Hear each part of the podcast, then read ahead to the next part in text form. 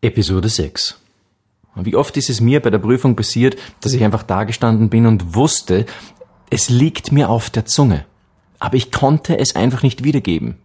Du fragst dich vielleicht, nie wieder Blackouts mit dem Gedächtnispalast? Ist es wirklich möglich? Funktioniert die Methode wirklich so gut, wie du sie hier anpreist? Und um die Fragen aus erster Hand beantworten zu können, lassen wir Studenten zu Wort kommen, die in meinen Workshops mit dabei waren. Einfach lernen mit Rethinking Memory.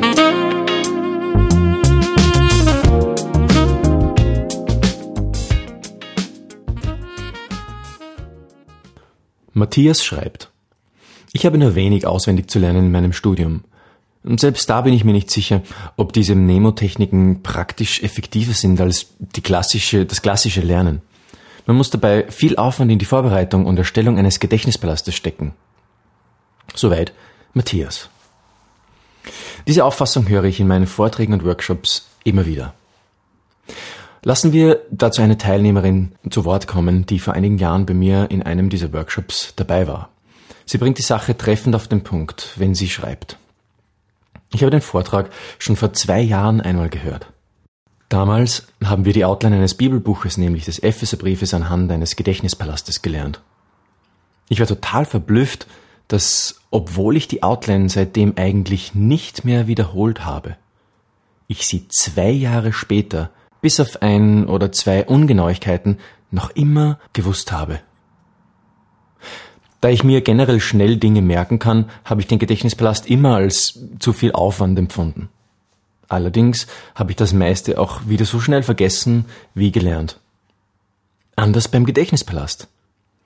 Wenn man sich also Dinge ohne extremen Energieaufwand fürs Leben merken möchte, dann geht kein Weg am Gedächtnispalast vorbei. Florenz Vortrag ermöglicht eine leichte, verständliche und auch lustige Einführung und Erklärung, die sofort umsetzbar ist. Außerdem macht es Lust auf mehr und man fasst Mut, sich endlich wichtige Dinge ohne Angst, sie doch wieder zu vergessen, zu merken. Danke. Timna Reinmüller. Timna konnte in einem meiner Vorträge dabei sein und zwei Jahre später dann wieder in einem Workshop und da hat sie gemerkt, dass die Techniken wirklich so funktionieren, wie sie auch von mir angepriesen werden. Nun ist da ein Riesenproblem, das auch bei mir anfangs auftrat. Und zwar das Problem, dass man sich nur theoretisch mit der Materie auseinandersetzt. Das heißt, man liest vielleicht sogar Bücher, man, man hört sich diesen Podcast hier an, ähm, vertieft sich sehr in die Materie, aber man beginnt die Techniken nicht anzuwenden oder nicht ordentlich anzuwenden. Und da liegt das ganze Problem. Denn Mnemotechniken, über Mnemotechniken lernt man am besten dann, wenn man sie praktiziert. Von Mnemotechniken und ihrer Effektivität überzeugt man sich am besten dadurch, dass man sie ausübt, dass man sich ein Lernprojekt hernimmt und versucht, dieses Lernprojekt mit Mnemotechniken zu lernen. Und dann wird man sofort merken, wie mächtig diese Techniken denn auch wirklich sind. Nicht ohne Grund hat ein junger deutscher Memory-Künstler einmal bei einer Competition gesagt, dass er es sich zum Sport gemacht hat, für Prüfungen erst zwei Tage davor anzufangen zu lernen. Natürlich ist das nicht etwas, was wir jetzt unbedingt nachmachen sollen, aber wir sehen, auch er ist davon überzeugt, dass mit diesen Techniken für Prüfungen zu lernen sehr effektiv und sehr schnell geht. Ja, und die Frage, die uns jetzt beschäftigt, ist, ist der Gedächtnispalast dennoch wirklicher Mehraufwand oder ist es wirklich eine effiziente Methode? Für viele scheint der Umweg über die visuelle Assoziation und den Gedächtnispalast ein Mehraufwand zu sein, den sie nicht aufbringen wollen. Warum sollte ich, wo ich ohnehin so viel zu lernen habe, jetzt noch einen Umweg gehen? Jetzt noch mich mit einer Technik beschäftigen, die mir noch mehr Zeit raubt? Ja, gute Frage.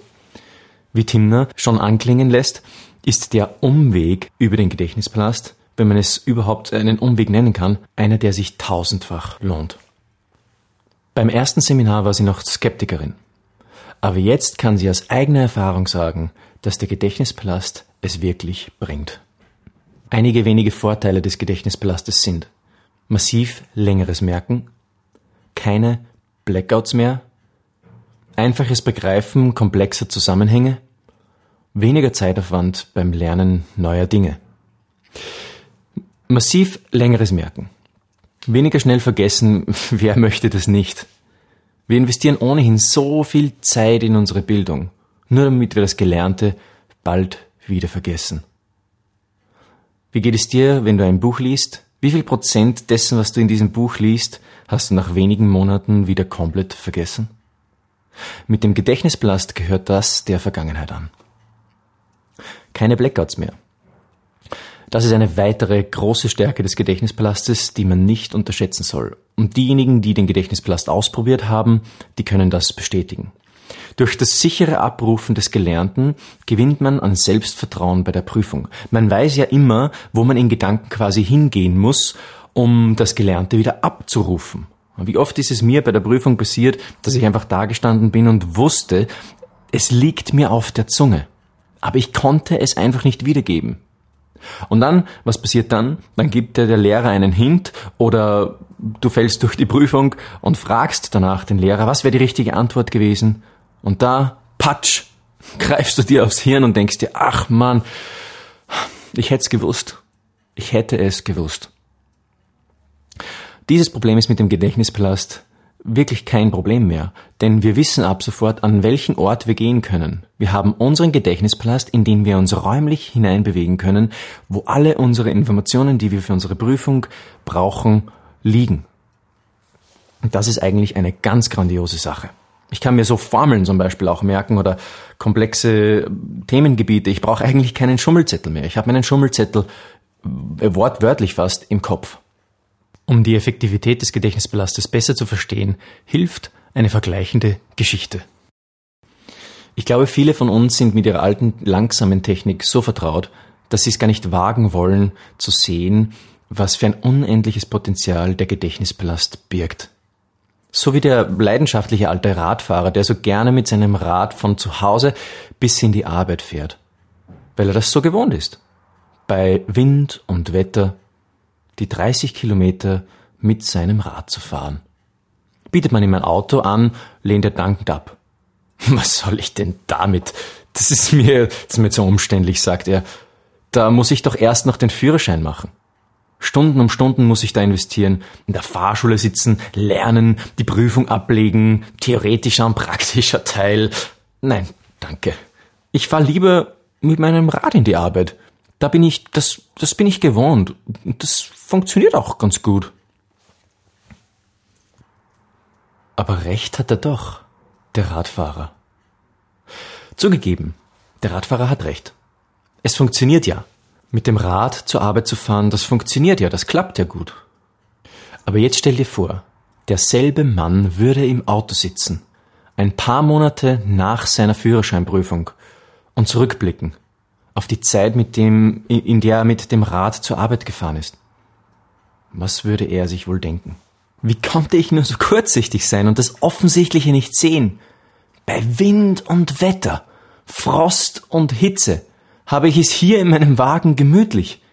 Ich brauche ein Drittel der Zeit und komme entspannter in die Arbeit.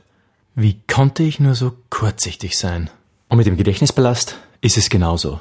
Natürlich brauchst du etwas Zeit, um dir Gedächtnispaläste zurechtzulegen. Natürlich muss man die Technik etwas üben, obwohl der Aufwand sich sehr in Grenzen hält. Schon nach ein bis zwei Stunden hat man den Gedächtnispalast drauf und dann noch etwas Feintuning hinten dran gestellt und schon bist du sehr gut gerüstet. Das Feintuning kann man schon vornehmen, während man damit lernt. Wenn man einmal das Rad abgelegt hat, seine alten Merkmethoden beiseite stellt und in das Auto steigt, den Gedächtnispalast sozusagen ausprobiert, lernt man erst den Unterschied kennen. Erinnern wir uns daran, was Timner schreibt. Da ich mir generell schnell Dinge merken kann, habe ich den Gedächtnispalast immer als zu viel Aufwand empfunden. Allerdings habe ich das meiste auch wieder so schnell vergessen wie gelernt. Anders beim Gedächtnispalast. Wenn man sich also Dinge ohne extremen Energieaufwand fürs Leben merken möchte, dann geht kein Weg am Gedächtnispalast vorbei. Tu es. Leg dein Fahrrad ab und probier auch du den Gedächtnispalast heute noch aus und überzeuge dich selbst. Du willst mit dem Gedächtnispalast loslegen?